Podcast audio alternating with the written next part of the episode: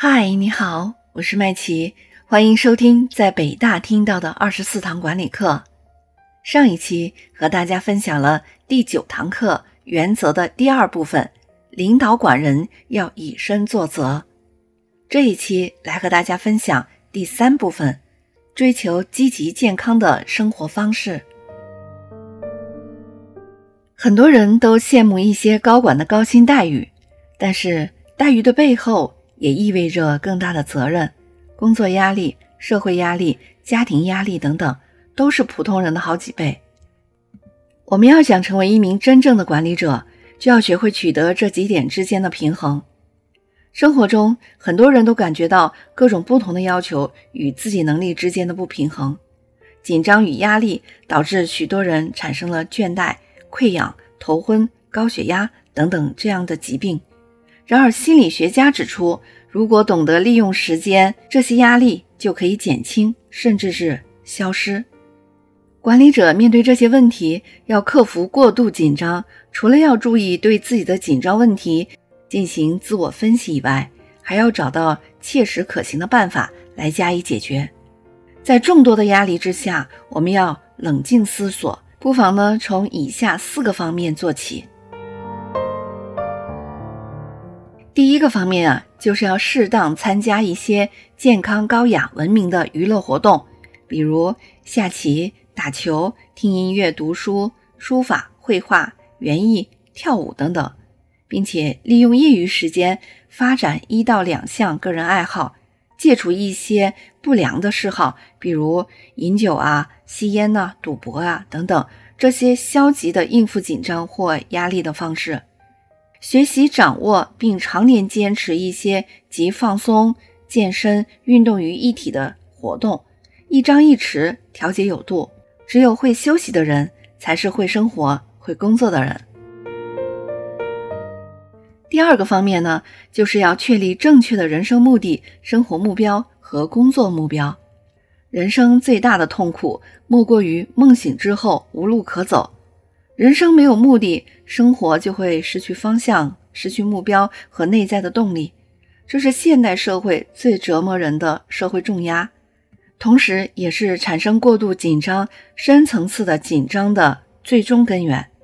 领导者呢也不例外。我们只有从根本上解决好世界观、人生观、价值观的问题，才能正确应对工作与生活中的各种矛盾和问题。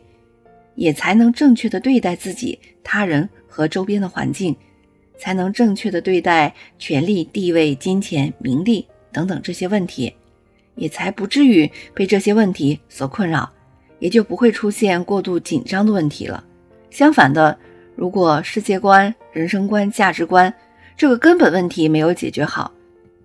就过不了权力观、金钱观、名利观、美色观。紧张的问题就会连续不断，尤其是利用手中的权力徇私枉法、违法犯罪，即使不为人所发现，也必将成为他长期紧张的心理包袱。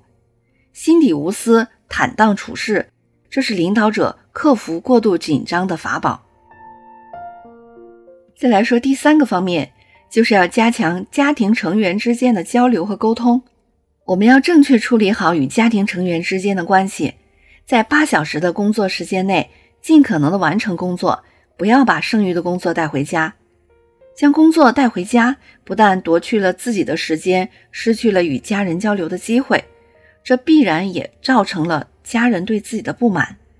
在家庭中，创造出一种相互体贴、相互支持、温馨和睦的良好气氛，是消除紧张的一种方式。家庭常常充当的。是紧张状况下的感情支柱和感情庇护的堡垒，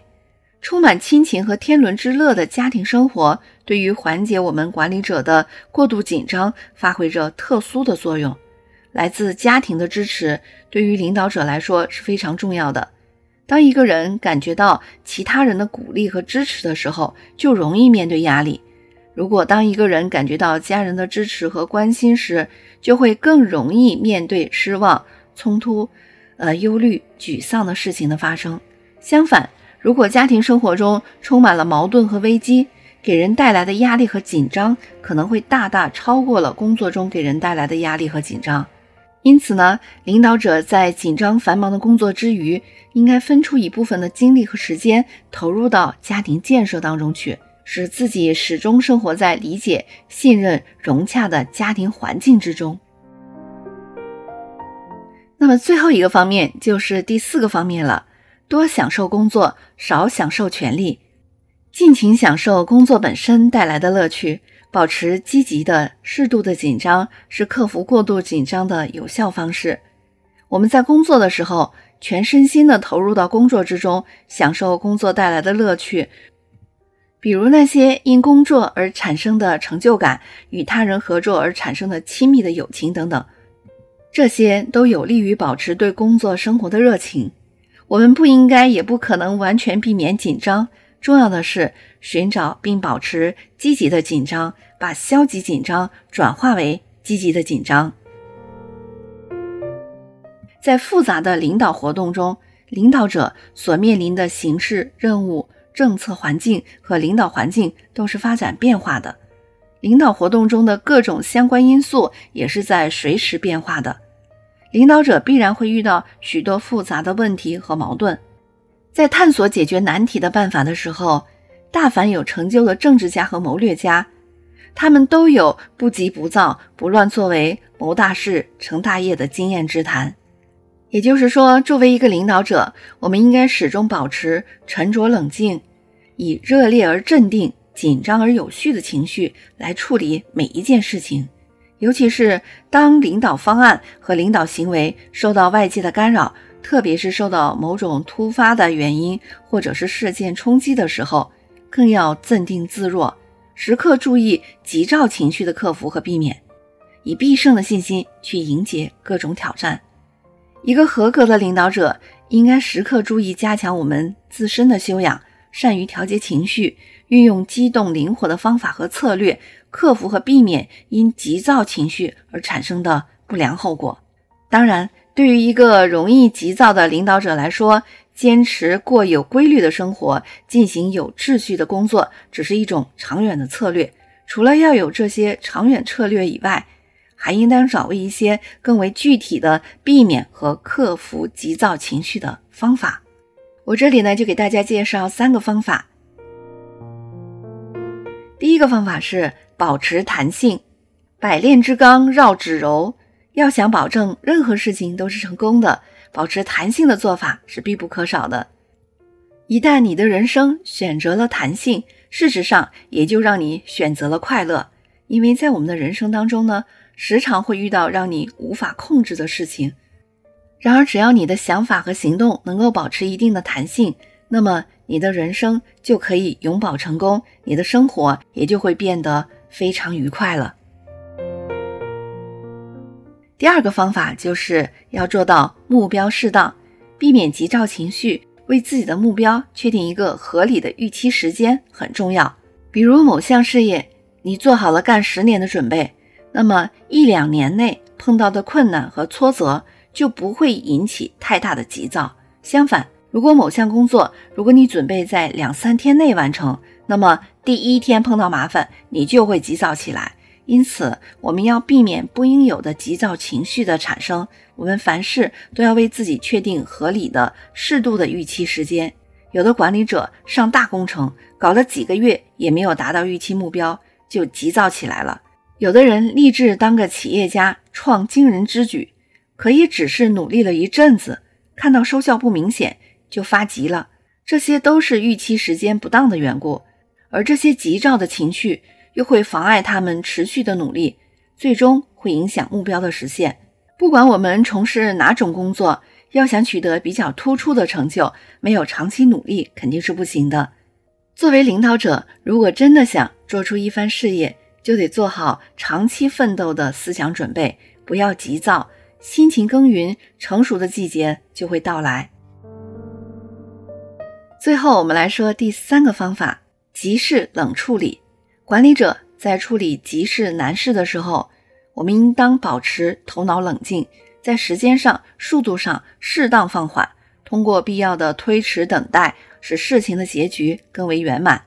据历史记载，战国时期的政治家西门豹深知自己处事有急而立的缺点，就佩戴尾以提醒自己注意做到环而圆。这说明，如果具有急躁性格的领导者能够充分认识到自己个性的弱点，发挥主观能动性，在急躁情绪将要产生的时候及时修正，进行心理上的自我放松，提醒自己不要急，这件事根本就不值得急，急躁会把事情办坏等等。通过这种心理上的放松，使冲动和急躁的情绪平静下来，等待心情平静以后，再从容不迫地投入到工作之中去。进入工作后，急躁情绪还有可能不断出现，因此呢，我们就需要不断地进行心理上的自我放松，直到急躁情绪被真正克服为止。任何事物都有正反利弊两面的区分。具有急躁情绪的领导者处事果断、雷厉风行，这在讲求效率、惜时如金的今天来说呢，其实也有可贵之处。只要我们能够坚持急之有度、急缓相宜，注意运用灵活有效的方法和策略，克服和避免急躁情绪，就会充分发挥我们的可贵之处，以达到预期的效果。好的，今天的内容就这么多。我是麦琪，现在您收听的是云略学习圈出品的《在北大听到的二十四堂管理课》。